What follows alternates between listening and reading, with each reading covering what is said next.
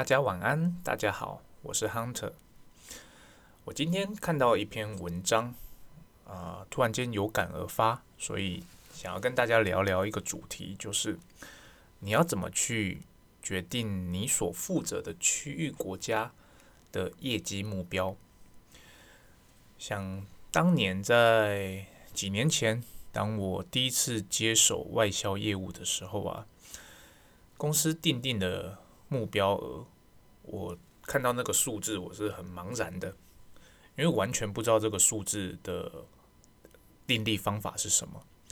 询问呃业务助理们，他们也说不知道。啊，那当时工作交接给我的主管呢，因为很临时的就退休了，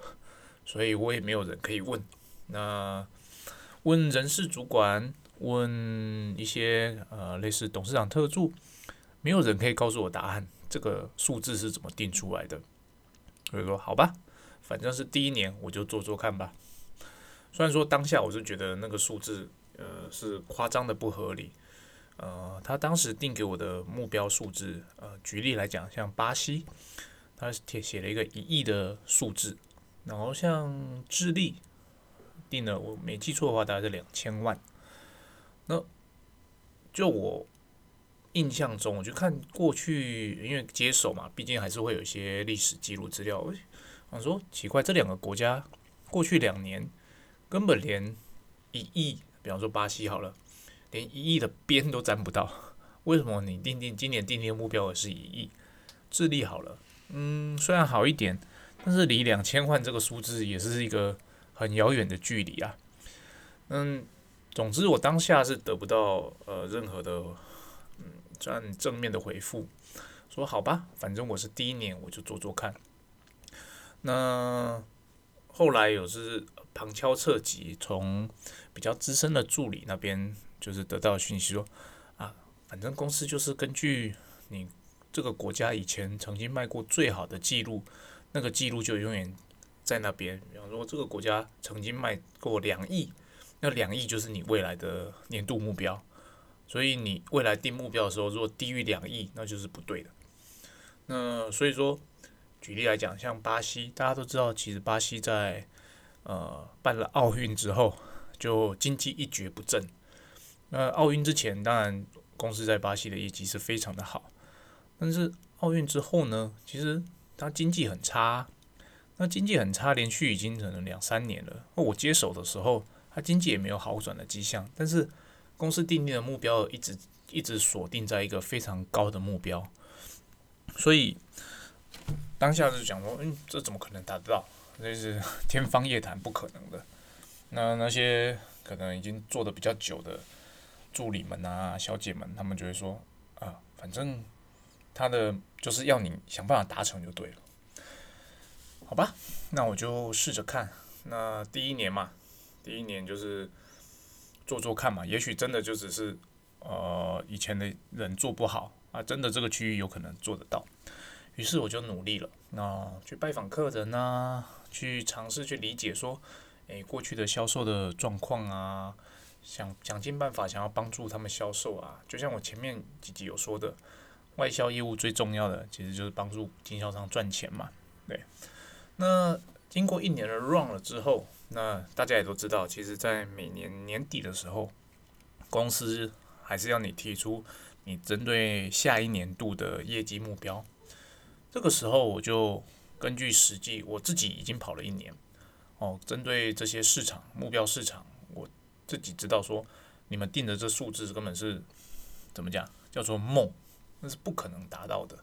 对，你要根据现况去调整这些数字，而不是一直把那个。曾经的历史定在那边，就说哦，这个国家曾经达到一亿的销售额，所以我们这个国家就是有一亿的潜力哦。那你没做好，你没有达到一亿，就是你不够努力。这是我是觉得是完全错误的，因为呃，大家都知道景气会循环嘛，那股票也是上上下下，景气也是会循环的。一个国家曾经有繁荣的时刻，它当然也会有衰退的时刻。那你在最繁荣的时刻，你可能刚好搭上了那个顺风车，哦，让公司业绩在那个区域一路的爬升到最顶点。但时空背景变了，那个国家或那个区域可能不再是那么的呃具有经济前景，那他们可能步入了一个衰退期，或者是一个叫什么整理期。这个时候，公司就应该适时的把资源从这些国家抽调出来。投入到更具有潜力，就是现在更具有潜力的区域，而不是一直梦想着啊那些国家应该就是要达到那样的数字啦。那没有拿到那样数字，都是你们业务不努力哦。所以当我觉得这是非常呃不正确的。那很遗憾的，其实并不是很多我的观察啦，不是每一个人都会去挑战这个数字。他们就会默默的接受，然后默默的接受自己的业绩达成率每年都很差，然后可能就因此就呃心灰意冷，然后就转换工作。那公司可能也没有了解到说，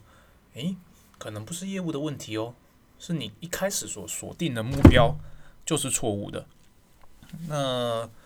也没有人跟他反映，他会他们可能就认为，诶，对呀，以前就达得到，为什么现在达不到？因此。在我自己 run 了一年之后，我就根据我去跑过的国家，去跟每个经销商面谈之后所得到的结论，我重新定定了业绩目标。那当然，这是算是我第一年去定定业绩目标。我定出来的业绩目标，当然跟公司以前想要的业绩目标是天差地远。对，就像举巴西为例好了，原本是一亿，这有拜拜访完之后。隔年我定的业绩目标下降为一千万，对，因为这个国家根本上经济上就是有问题。经销商虽然呃过往的呃销售记录非常的好，可是他很明显的就是面临到诶国家景气很差，他自己就快要活不下去了。你怎么可以期待说他可以像以前一样哦叱咤风云啊，可以囊挂整个市场可能超过一半的市占率？这是不可能的代志吧，所以我就定了一个，呃，我根据我的经验，我看到的实况，我定了一个对公司来说非常 shock 的业绩目标。哎，这个国家这个区域为什么从一亿变成一千万？我当然把我的理由写出去了。那老实说了，第一年他们还是不太能接受。我虽然说提出了一千万的要求，但最后公司核准下来的业绩目标，我没。如果脑袋印象没记错的话，是好像是七千万还是八千万，他们还是不认为说这个这个市场是呃有差距这么的大。但是因为我那时候已经负责算是呃公司业务部的一半，也就是说我要负责我整个地球一半的业绩，那我必须对我的业绩负责。因此在第一年之后，我就决定把所有的资源从呃，巴西抽调出来，去投入我认为更有潜在的市场。那投入之后，当然呃，第一年呃就是隔年有一点点成绩哦。第二年之后，那个成绩就非常的明显的看得出来说，哎，我新投入的市场成长的非常的快速，甚至快要追上以前的那个巴西市场的营业额哦。因此，那在第呃在第二年提，应该说我工作的第二年底了，要提第三年业绩目标的时候，我还是照着我的经验去提了。哦，这个巴西市场还是没救哦，可能有好一点，我可能大概提个一千五百万吧。对，公司现，但是我其他的新开发的市场，因为目标就就成长的非常的明显，所以公司好像懂了。因为为什么我在我就是对这个区域不太 care，而且我确实也把资源丢到新的区域之后，新的区域有成长起来，那成长的幅度以及未来性，也就很真实的呈现数据给公司看，说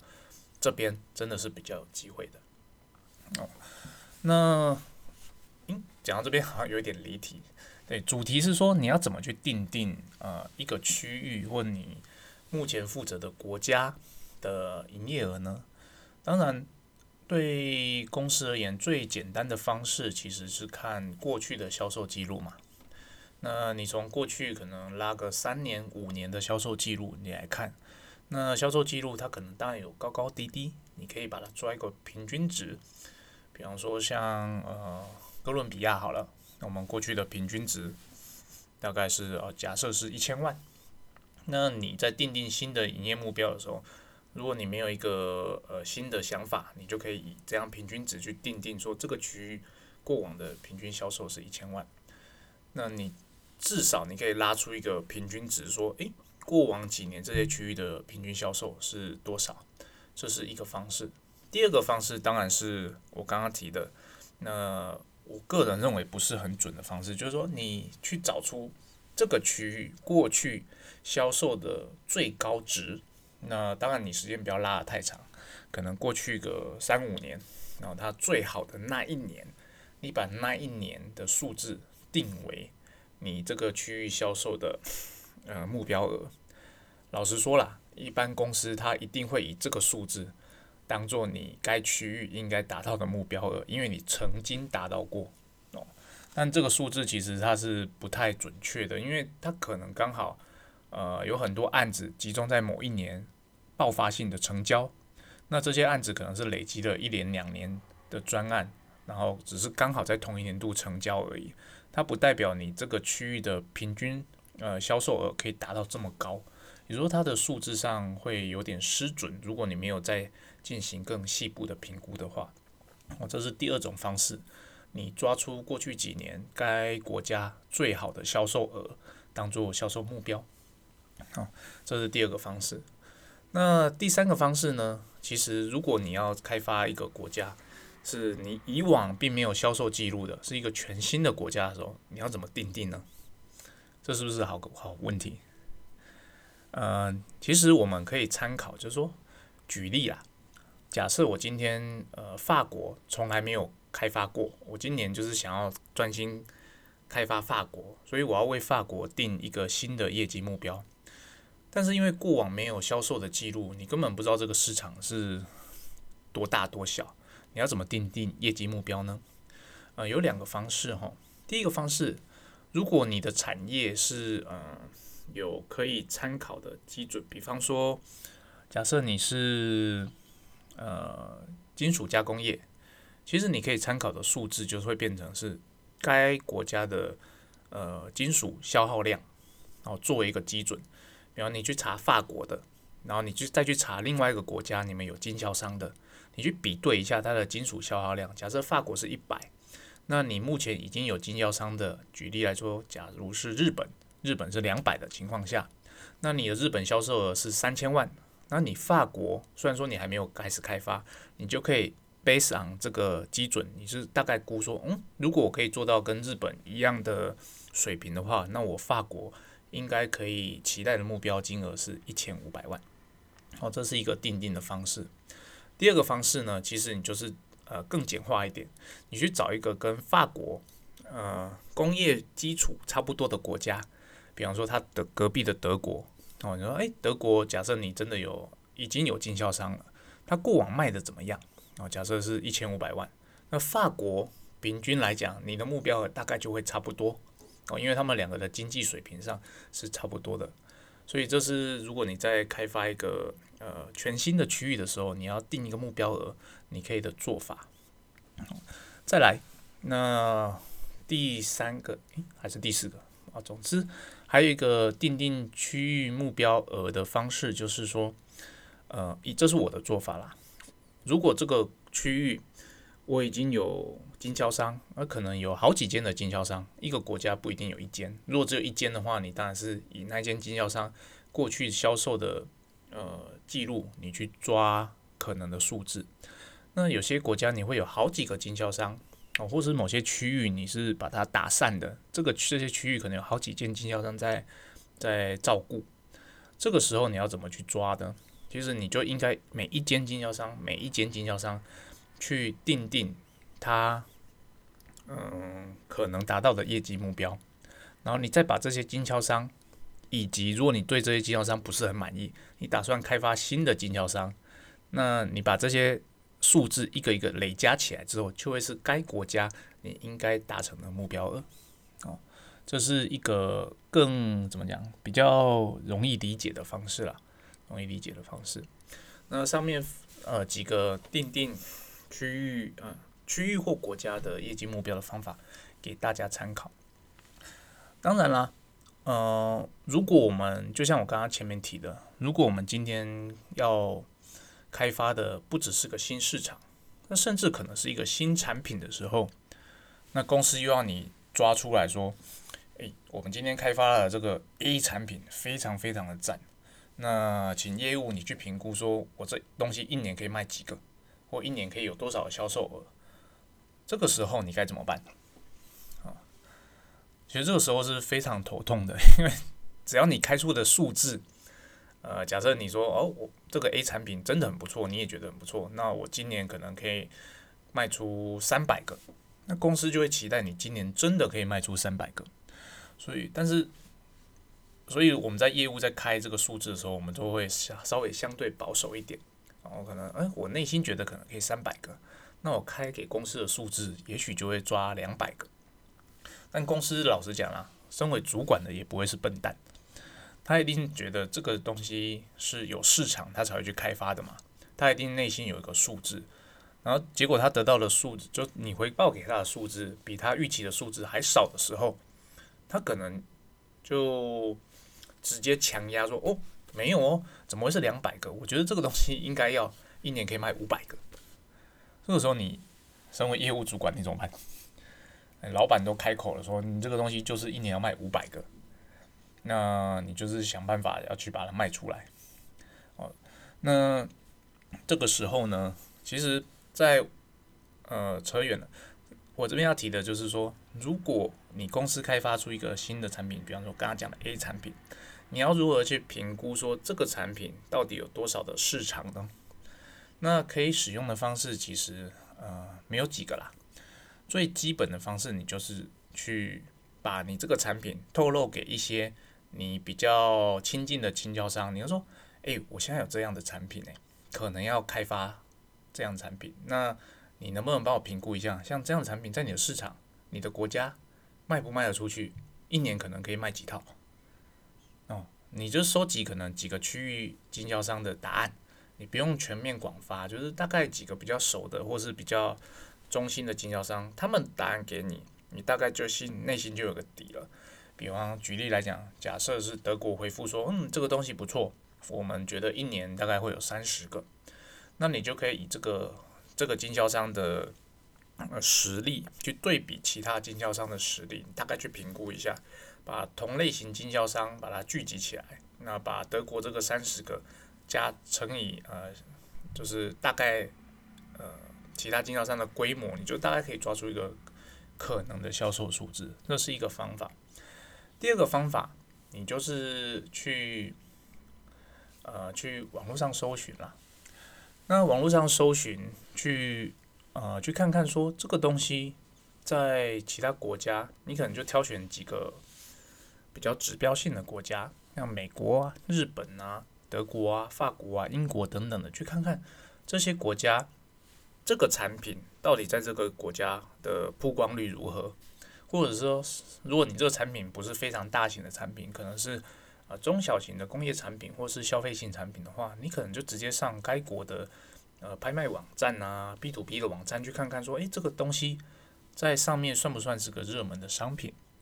哦这些资讯收回来，也许你可能也会收到价格，那你大概评估一下，诶，我们公司的定价假设是两百块，但是你收集回来的资料，大部分相同产品的竞争对手的定价都在三百块，那你就会知道说，诶，假设我真的很了解这产品真的很不错，那我一旦试出去市场，我一定就可以吃掉很多这些原本比较贵的竞争对手的市场，那我就可以预期说。嗯，可能会卖的不错，但是或者是我收集回来的资料发现，诶，我们公司就是想要卖两百块，但是我看到竞争对手大部分都卖在一百五，啊，一百三，那这种情况下，